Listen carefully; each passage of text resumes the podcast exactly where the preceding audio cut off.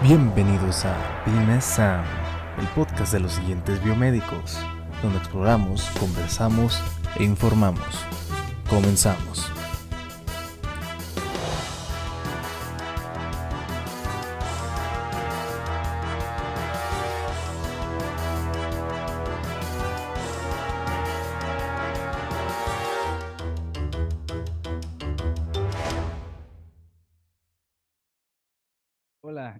A la nueva temporada de Bime Sound. Soy Luis y estoy aquí con Gabriel, sus nuevos locutores, y vamos a estar platicando un poco ahorita sobre la historia de la ingeniería biomédica, este campo que a todos nos interesa un poco y pues queremos saber un poco más de ello. Y como decía Bill Gates, siempre es una buena idea comenzar por la historia de un tema que te es nuevo. Entonces, Gabriel, ¿Tú qué sabes de los inicios de la ingeniería biomédica? Pues primero que nada, muy buen día Luis, muy buen día a todos los que nos están escuchando. Fíjate que hasta hace poco yo no, o sea, yo descubrí de hecho la carrera cuando estaba terminando la prepa, yo no sabía bien qué iba a estudiar. Y un profe me dijo, oye, pues mira, tú que como que te gustan las matemáticas y eres bueno en la materia de anatomía, ¿no te interesaría la ingeniería biomédica? Y dije, no, pues, o sea, yo no conozco esa carrera, ¿de qué trata? Y ahí me dediqué a investigar un poco acerca de, pues, como de dónde surgió, en dónde, en dónde se originó, desde cuánta antigüedad tiene.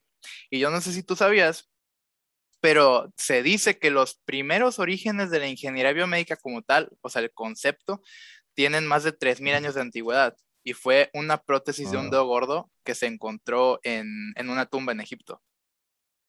Wow, ok. Pues eso no lo sabía. Este, pero pues es muy interesante el que, pues eso, o sea, sabemos que los egipcios valoraban mucho lo que era el cuerpo, pues vaya, tenían momias. Entonces, eh, pues es muy interesante saber que las prótesis van, pues, apareciendo desde tan, desde hace tanto atrás. Y pues también me interesa mucho tu historia.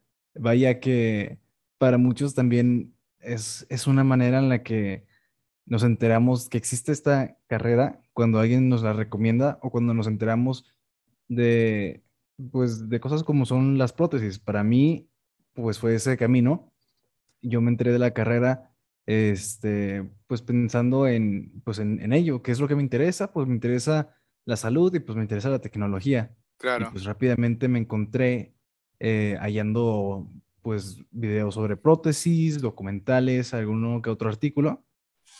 Este, pero pues no había escuchado este dato. Sí, no, o sea, realmente te digo, yo quería, yo sabía que quería hacer prótesis, pero no sabía qué estudiar.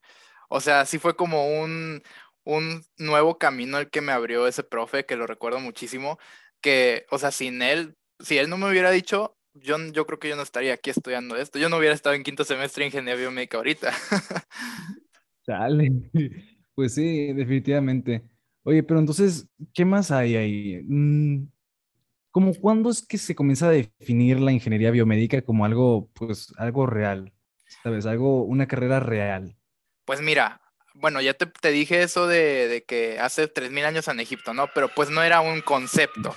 Pero entre los años 1890 1910 aproximadamente es cuando tiene como que ese boom porque eh, empieza el desarrollo de la instrumentación eléctrica y electrónica, pues que todo esto es para la, eh, la captación de, todas eh, de todas estas señales biológicas que pues desconocíamos en su momento, ¿no? Que, se, podían, que se podían medir. Como por ejemplo, pues así poniendo un ejemplo, las señales electroencefalográficas, las señales de un electrocardiograma. Entonces, aproximadamente entre esos años eh, fue, cuando adquirió ese, ese significado y esa definición. Ya veo. Eh, eso está interesante. Para los que no conocen tanto de medicina, eh, las señales electroencefalográficas, pues tienen la palabra encéfalo que pues es una parte de lo que consideramos, eh, pues digamos, el cerebro en sí. Eh, me refiero a los, pues a, los componentes del sistema, sistema nervioso.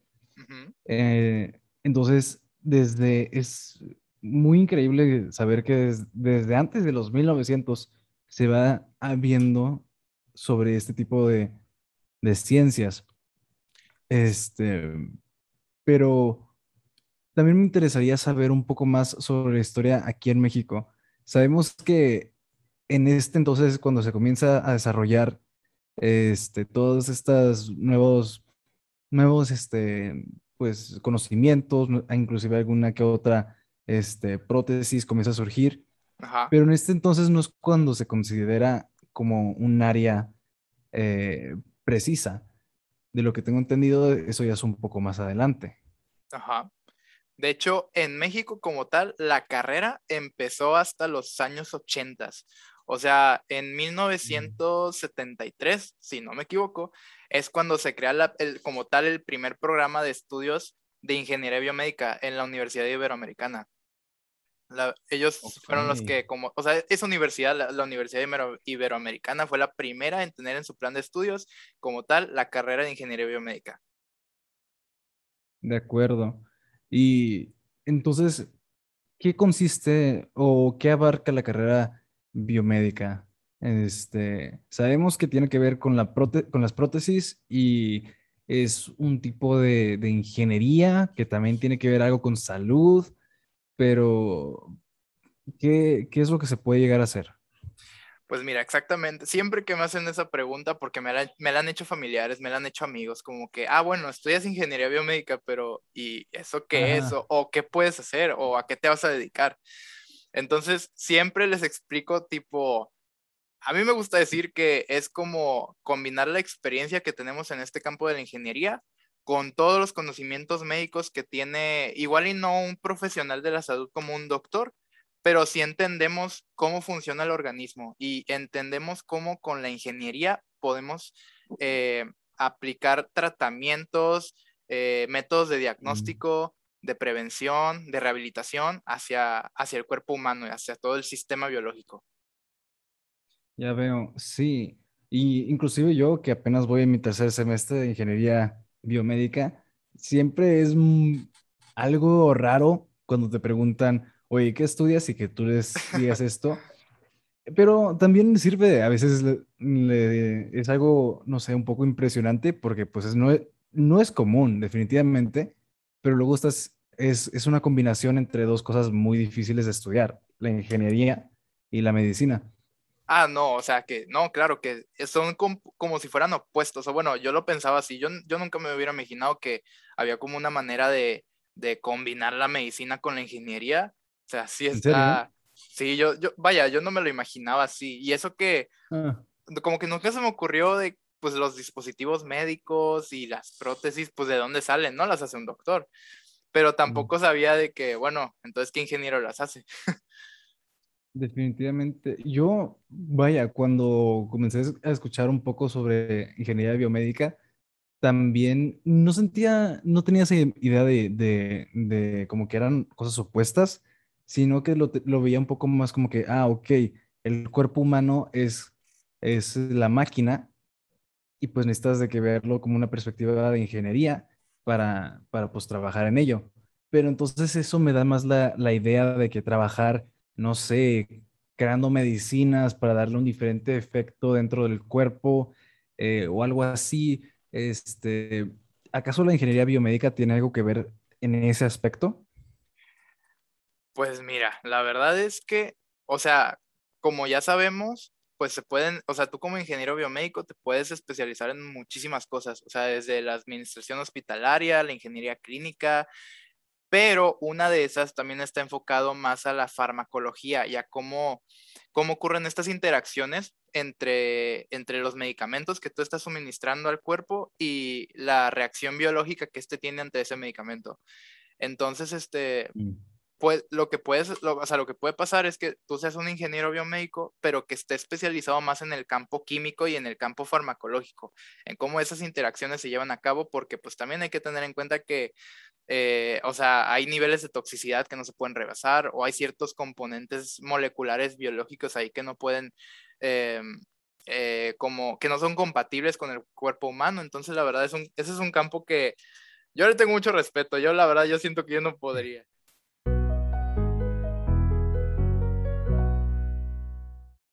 Y aprovechando este pequeño corte informativo, les, les anunciamos que quedan pocos días para eh, registrarse para el taller de SolidWorks que está organizado por la BMES, donde puedes, por tan solo 550 pesos, puedes tener una certificación CSWA, que es muy relevante para tu currículum y para una futura experiencia laboral. Entonces, te recomendamos ampliamente que vayas a nuestras redes sociales y revises dónde están las, las ligas para el registro, el Google Forms y todo. Entonces, este fue el pequeño corte informativo y les agradecemos mucho su sintonía.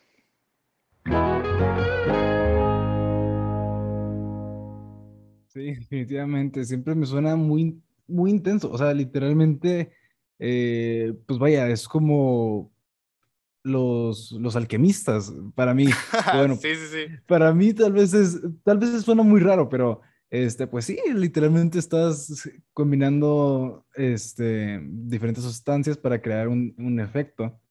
Eh, pues en este caso no estás creando oro de, de, tierra ni nada de eso. sí. Pero, pues, hey, antes sin una, sin una pastilla para lidiar con, con, un resfriado común, pues este, no tendríamos el oro de, de personas que tenemos el día de hoy, ¿sabes? Sí, claro. Este, sí, y esto de hecho me lleva a mi siguiente punto, que la ingeniería biomédica, para aquellos que no saben, eh, bueno, pues estamos hablando de prótesis, pero también tiene mucho que ver con los deportes. Esto, pues de hecho, se ejemplifica perfectamente ahorita eh, que pasaron los Juegos Paralímpicos hace unos meses desde que grabamos esto. Sí, claro. Este, y fue algo, siempre es algo muy interesante ver los Juegos Paralímpicos, perdón, este, porque siempre hay historias increíbles de personas que sobrepasan alguna trauma y pues llegar a estos juegos es como, como una gran resolución este, para estas personas y pues terminan siendo historias muy inspiradoras, pero pues para lo que nosotros nos importa como ingenieros biomédicos, eh, pues llega a ser la prótesis y el rendimiento deportivo. Este, y pues de hecho había leído un dato interesante por ahí, que en Roma este, había un sujeto que se le fue considerado como el padre de la medicina deportiva. Este, si no me equivoco, su nombre era algo así como Galeno. Ah, claro, sí, sí, sí. Ajá. Sí, sí, como que es un dato curioso, eh, como que medio conocido aquí alrededor de, la ingeniería biomédica, pero eso es todo un área que a lo mejor, no, bueno, no sé tú, pero yo, en mi perspectiva, el área deportiva en ingeniería biomédica es como el área de nutrición en la carrera de medicina, ¿sabes? Sí, en el área de salud como que es algo que uno pues no le ve mucha ciencia, porque te imaginas a, a, un chavo, a un señor, no sé, lo que quieres imaginarte con músculos como si fuera el Hulk en un gimnasio y te dice que sí, yo estudié este, medicina deportiva y te voy a poner así bien, bien grandote, compadre. Este, pero pues la verdad es que no. Eh, en, probablemente una de las, de las categorías en los Juegos Paralímpicos que más ejemplifica la medicina deportiva tiene que ser algo de ciclismo. Porque ah, siempre, eh, el ciclismo siempre ha sido como que esa combinación de qué tanto pueden, puede ejercitarse el cuerpo humano, qué tanto puede empujar el ser humano y qué tanto le puede ayudar la tecnología en su bicicleta. Claro. Entonces, siempre es muy, o bueno, también para los aficionados más que en cualquier otro, pero uno siempre puede llegar a apreciar mucho eh, cada diseño de las bicicletas y cada diseño de, la de las prótesis, porque vaya, que cualquier pequeño detallito eh, del, de cualquier deporte te pide una una prótesis completamente diferente. Sí, ahorita que tocas ese punto justamente, eh, o sea, e, es muy importante considerar la biomecánica de cada persona, porque no todos, o sea, todos tenemos un cuerpo diferente y todos tenemos necesidades de movimiento diferentes. Entonces es muy interesante eso que dices porque precisamente no todos tienen, o sea, por ejemplo, los eh, corredores que usan prótesis de pierna, no todos tienen la, o sea, no todos tienen las mismas medidas, ni tienen la misma proporción, ni, y es, y es considerar también este, el peso de la persona, la fuerza que puede soportar, este, el momento que tiene al, correr, o sea, son muchas cosas que realmente yo como aficionado de los Juegos Paralímpicos, que por cierto hay paréntesis, creo que se celebraron por primera vez en 1960, si no me equivoco. O sea, eso sí tienen relativamente poco tiempo de haberse como que integrado a la celebración de estos cada cuatro años de los Juegos Olímpicos. Este, entonces, este, pero bueno, ese era un paréntesis. Ese era un paréntesis, pero sí, y de hecho en nosotros en quinto yo todavía no lo he llevado, pero tenemos una materia de biomecánica. Entonces creo que en ahí te puedes formar un panorama un poquito más amplio o puedes como que considerar otros factores que te digo, yo como aficionado de los juegos, a mí nunca se me hubiera ocurrido como que considerar eh, las proporciones de, del atleta o el peso o, o, las necesidades de movimiento que tiene, o sea, el, el, el deporte que está realizando. O sea, son muchas cosas a tomar en cuenta realmente para, el, para ese diseño. Definitivamente. Y este, no sé, siempre, ahorita que estamos hablando de deportes, este, yo apenas en mi tercer semestre de, de, ingeniería biomédica, es que estamos comenzando a ver cosas como, como he mencionado antes, el sistema nervioso, pero también cosas como metabolismo, y inclusive podemos, he visto un poco sobre SolidWorks y cómo se, eh, se diseña una prótesis Sí. Y siempre, eh, vaya, siempre me siento perdido al principio, pero este, eh, uno termina después aprendiendo pues bastantes cosas, pero ya comienza a ir notando un poco en su día a día que, oye, estoy corriendo, pero eh, el aire que saco no es porque me falte aire, sino es porque tengo que sacar de estas cosas, porque mi sistema está trabajando de esta manera. Y pues termina siendo que cualquier paso que tú des físico, literalmente, lo puedes apreciar mil veces porque ya sabes un poco de cómo funciona eh, el, movimiento, pero también todo, los, todo, todo el sistema que está interior tuyo, eh, pues, para, pues, para poder elaborar ese, ese movimiento. Sí, y aparte creo que es algo que damos por sentado muchos. O sea, no, no, como que nunca tenemos ese proceso de pensamiento de decir, ¿cómo es que me estoy moviendo? ¿Cómo es que mi cuerpo respira? ¿Cómo es que eh, mi, mi, cuerpo, o sea, genera todas las sustancias que tiene que generar? Es como, o sea, como tú dices, ¿no? Te empiezas a dar cuenta de que no es como que pasa y ya. O sea, hay todo un proceso detrás de cada cosa o cada mm, eh, acción que ejerce tu cuerpo. Así es. Este, bueno, voy a cambiar un poco el tema para hablar un poco de lo que sería, digamos, tecnologías médicas. Este, porque gran parte de lo que termina siendo, eh, pues, digamos, el campo laboral de un ingeniero biomédico suele ser el desarrollo de estas tecnologías médicas este, pues ahora con la pandemia de COVID, pues fue, eh, digamos, la carrera para ver quién podía desarrollar el ventilador este, más práctico oh, y más barato. Este, pero eh, siento que muchos no, no, no somos pensar mucho en ello, en que cualquier herramienta que usa un cirujano, pues alguien la tuvo que diseñar muchas veces es el trabajo de, los ingenieros biomédicos, porque pues sabemos de esto. Sí, claro. Este, no sé, tú que le sabes mucho a, los datos curiosos. Este, ah, tú dime, tú dime, yo tengo. Órale, este, ¿qué tal parece algo así como, este, pues no sé, algo que tenga que ver ahorita con esto de las tecnologías biomédicas? Eh, ¿acaso siempre ha sido de que algo que, pues sí, ahí tenemos a un ingeniero que le da las, a las, este, a las herramientas, o acaso es que hemos estado usando de que martillos y serruchos hasta que alguien dijo, hey, yo puedo hacer algo mejor? más en, llamémosle en tiempos modernos, ¿no? En el siglo XIX, o sea, se empezó a tener ese avance en las ciencias, tanto en química, fisiología, farmacología, era como que se estaba teniendo mucho esa, ese descubrimiento de pues, todo lo que hoy conocemos como que, ah, pues tiene esta enfermedad, ah, pues hace un análisis de este, una radiografía de tórax y ya sabemos, o sea, todo eso empezaba a tener, este, estaba en su auge. Entonces, uno de los inventos que justo lo acabo de mencionar más significativos eh, fue en 1930 el, la, radiografía.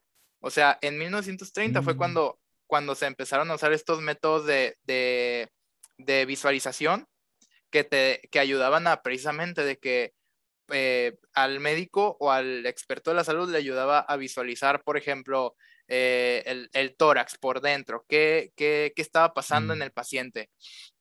Por otro lado, unos 10 años después, más o menos en 1940, empezó a usarse la, la, penicilina para evitar las infecciones, infecciones que antes pues realmente eran mm. consideradas mortales.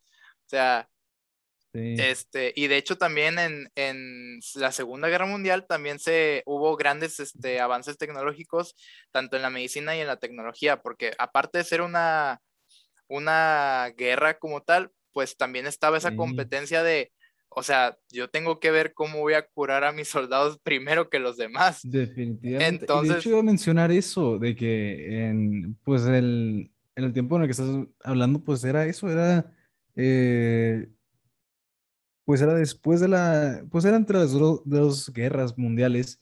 Sí. Y pues se hizo un gran, pues, desarrollo en tecnología en general, para bueno y para malo, pero pues para mucho bueno. sí pues todo lo de salud. Este, pero sí, efectivamente me puedo imaginar, este, en la Segunda Guerra, ahí los señores que pues no sabían que estaba, que les, que, era lo que les estaba tomando una foto, que era esa, esa luz rara que le tomaba el, el científico loco de que, señor, yo tengo que ir a pelear. Sí, claro, claro. No, y de hecho, o sea, ay, se me fue la idea. no, pero, o sea, ahorita que estábamos hablando de esto, ya la recuperé, ya la volví a pescar. Este, podría decirse que pues de, estas dos guerras que aunque tuvieron aproximadamente 30 años de diferencia, pues hubo un aumento significativo en toda la tecnología médica, que pues dentro de lo malo que fueron, que fue este periodo tan, eh, tan bélico, pues salieron muy buenos avances, aunque pues sí, ¿verdad? O sea, definitivamente preferiría tardarme unos cinco años más a descubrirlo de una buena manera que descubrirlo en diez días por una guerra. Entonces, mm. pero pues... Y pues ahorita también estamos pasando por un, un proceso similar con todo la pandemia. Claro. llevamos dos años y tenemos grandes avances en lo que es la vacuna. Sí, claro. Este, entonces, quién sabe qué, qué efecto tenga esto. A lo mejor ya, estamos, ya se está descubriendo maneras más eficientes de desarrollar vacunas.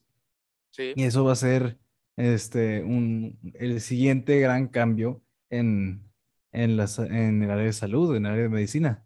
Además de también estar preparados para una futura pandemia que ojalá no suceda, pero, o sea, en el caso de que suceda, eh, estar muchísimo más preparados que ahorita que nos agarraron muy desprevenidos sin, sin creo que ah, nos faltaba la cultura del cuidado, de, de la prevención y esta pandemia precisamente nos demostró que, o más bien nos hizo ver nuestros puntos débiles como sistema de salud. Entonces, eso nos demostró también que tenemos mucha área por mejorar y ahí es donde también nosotros intervenimos, porque nosotros podemos proveer esas herramientas para que no vuelva a ocurrir una pandemia de esta magnitud. Exacto, exacto. Bueno, bueno, bueno ya nos salimos mucho del tema. Vamos a regresarle.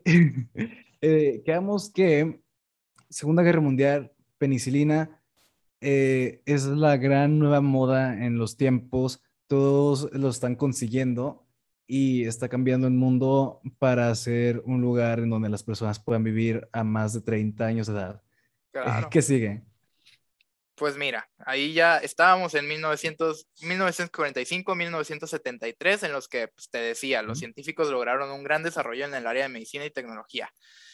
Y saltándonos hasta el, comienzo del siglo XXI, pues se dice que está esperado que este sea el siglo de oro de la ingeniería biomédica, porque pues ha habido, no sé si te has dado cuenta que en las noticias de repente eh, ah, dan noticias de, no, pues crearon un, un ventilador para, de, para pacientes de, la, de terapia intensiva de bajo costo o crearon una prótesis biónica que este, realiza movimientos más eh, naturales que las prótesis anteriores. Entonces, este, se, o sea, se ha demostrado que ha ido evolucionando y las innovaciones tecnológicas también han, han, ido creciendo y cambiando. Entonces, se espera... Oye, ahorita que andamos hablando de esto, me acuerdo hace mucho que vi, pero no sé, no sé si tú ya has escuchado algo de esto que andaban buscando imprimir en 3D, o sea, con una impresora 3D órganos para este, trasplantes. Más, bueno, más bien cosas como, pues, pues como una oreja. Eh, todavía no tanto órganos, pues, de que tu riñón, que es de que uno de los órganos, pues, más, pues, más importantes del ser humano, que, pues, para replicarlo con cualquier cosa, ocuparía fácil 10 veces el tamaño mm, del que tiene ahorita y no funcionaría ni el, ni el 50% de lo que puede funcionar ahorita. Bueno, pues precisamente es eso que dices, por ejemplo, de la, la, impresión de la oreja, pues creo que tiene ya aproximadamente 10 años, como del 2010, cuando se empezó a, a, desarrollar este campo de la, de la impresión 3D, de la bioimpresión, este, que incluso tengo muy, muy, muy presente que este experimento empezó con, se implantaba, o sea, se hacía como una, llamémosle, como una, la forma de la oreja, pero era un, era un, tejido, pero lo implantaban a, a, la espalda, a, la, a, la, espalda o a la parte dorsal de, una, de, un, de un ratón de laboratorio. Entonces, al inyectarle células madre, era como, como, como ellos iban formando la, eh, el tejido de piel y de cartílago eh, que era de la mm. oreja. Y de hecho también lo del riñón, la impresión 3D de un riñón, se empezó a ver aproximadamente en 2011, donde, cito, el profesor Anthony Ayala, del director del Instituto Wake Forest de Medicina Regenerativa, presentó por primera vez un riñón bioimpreso en 3D. Entonces, este, este mm. primer riñón era, llamémosle, un mm, diseño preliminar, un prototipo, entonces no podía vivir mm. por mucho tiempo. Pero este, tan solo este avance de decir, bueno, yo ya tengo esto que, aunque sea por pocas horas, ya responde de manera fisiológica. Entonces, estaba, pues claro, llena de promesas en ese momento.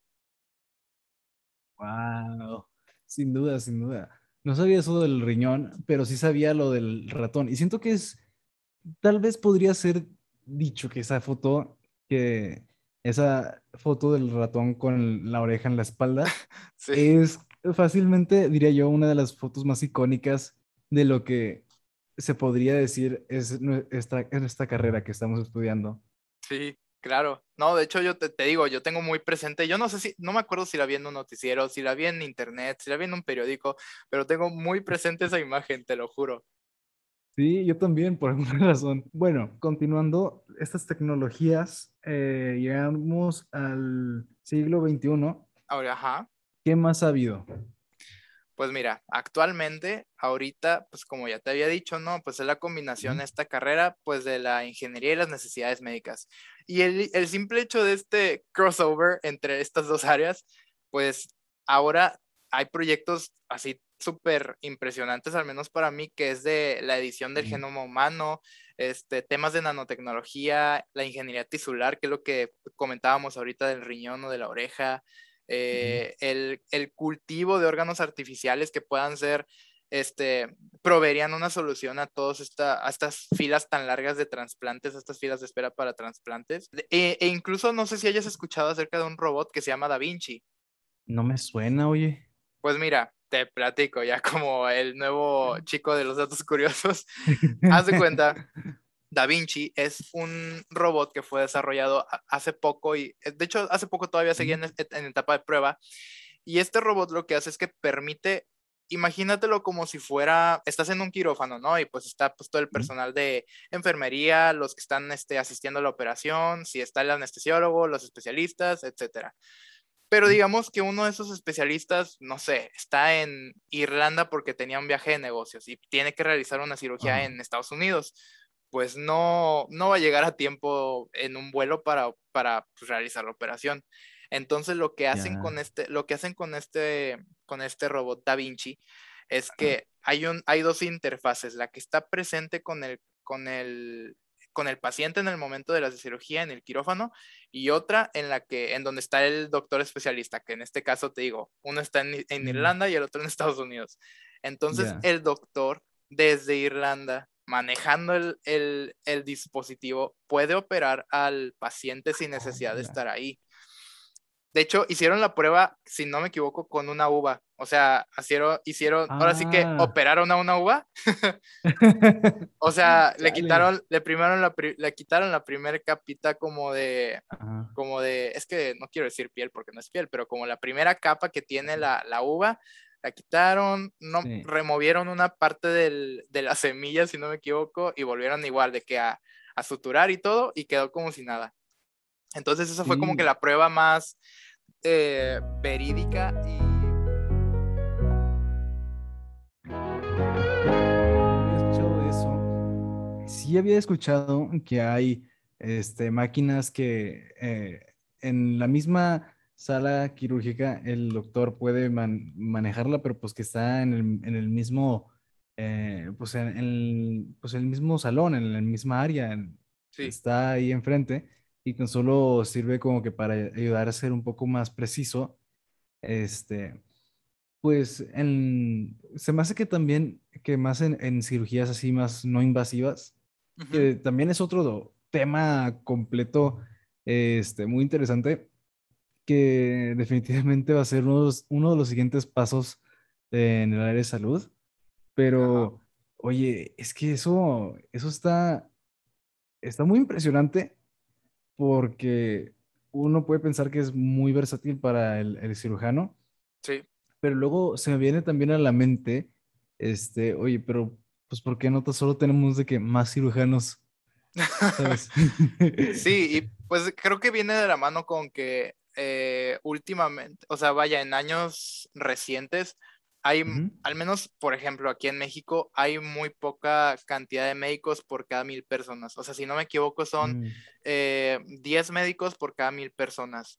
Entonces, es, y aparte hay que considerar también la fuga, la llamada fuga de talentos, que muchos de ellos se van al extranjero y pues realmente en México quedan pocos médicos. Entonces creo que viene un poco mm. eso de la mano como que eh, satisface esa necesidad, ¿no? De que nos falta, sí, nos falta personal médico, pero te digo, con este robot, mm. igual y, y sí, tienes razón, tal vez no se pueda realizar igual una, una operación tan complicada como a corazón abierto, pero sí un procedimiento que, por ejemplo, la operación de, de, de, una lesión de mano, que es también muy delicada, o, o este, la, pues no sé, pero vaya, o sea, como que cirugías no tan invasivas o tan agresivas se pueden realizar sin problema con ese robot. Y también es muy poco, es muy poco el retraso que presenta, porque pues, tú también te imaginarías de que, bueno, si estoy en Irlanda y estoy operando a alguien en Estados Unidos, pues, ¿cuánto tiempo de delay o cuánto tiempo de retraso va a haber entre, entre cada, cada movimiento, no? Entonces, pues, pues, sí. Aquí voy a hacer un paréntesis porque también, este, en, nuestra escuela pues ya están empezando las clases híbridas. Hoy precisamente me tocó ir a una clase bien temprana, a las 7 de la mañana, estuve bien gacha, pero este, pues llegué. Lo bueno es que era en el cuarto piso, así que me pude despertar subiendo las escaleras. Pero, Eso sí. Eh, pues llegué y pues estaba medio raro la, la manera en la que estaba el salón entonces el profesor nos dice, oigan, pues conéctense al Zoom para que puedan ver de que la, bien la presentación bien. Yo dije, ah, pues va. Pues me meto al Zoom, me conecto, tengo los audífonos puestos y pues escucho al profesor en, en, tiempo real, pero luego medio segundo después, pues le escucho en, en el Zoom. Sí. Entonces, pues, si, si en esa, que estamos en el mismo lugar, te solo que un, el tiempo en el que tarda el profesor en hablar en tiempo real y luego que se vaya a través del internet hasta mi Zoom. Y eso que era el mismo internet y pues estamos ahí, pues eh, uno se imagina que, oye, ¿cuánto se va a tardar en cruzar todo el mundo? sí, sí, sí. Entonces, pues sí, estaría, es muy interesante, bueno, es muy, es una preocupación. O sea, es algo en qué pensar, definitivamente. Pero pues estoy seguro que se va a hallar una, una manera en, en solucionarlo. Y pues sí, puede llegar a ser una gran solución para un problema que pues tenemos. Sí, claro. Así que pues como conclusión, para cerrar el tema, pues podemos ver que realmente como tal tiene sus inicios la carrera desde la antigüedad, desde tiempos de los, de los egipcios, que fueron pues, las primeras civilizaciones que, que, vaya, que construyeron una civilización, valga la redundancia, como tal.